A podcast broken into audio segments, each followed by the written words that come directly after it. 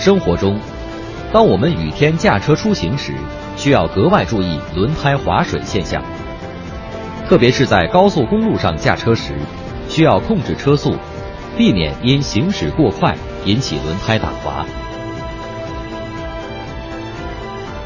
这是车辆不减速过弯道时的实验。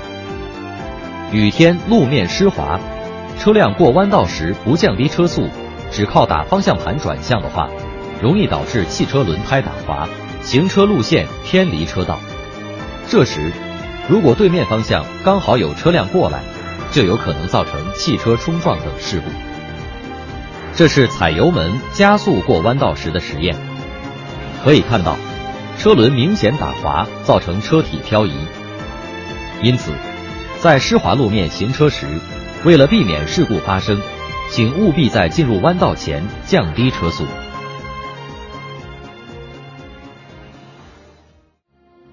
在雨天，最危险的就是发生轮胎滑水现象。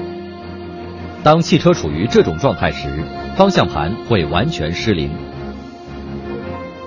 当降水量过大。造成道路积水时，最容易发生轮胎滑水现象。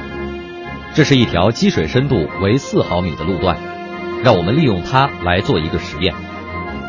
实验车辆以时速一百公里的速度通过积水路段，这时发生了异常情况。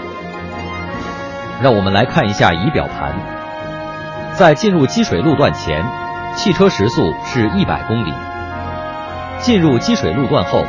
尽管司机没有踩油门，但车速却不降反升，这是由于滑水现象导致车轮空转而造成的。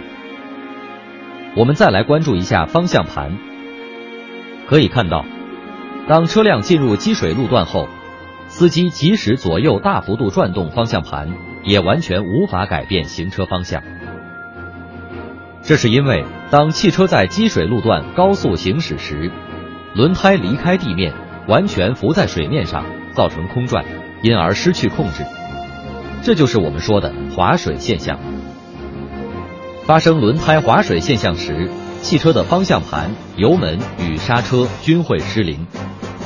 这时，如果前方有车辆突然减速，就容易发生追尾事故。为了避免轮胎滑水现象带来的危害，请务必注意在雨天行车时减速慢行。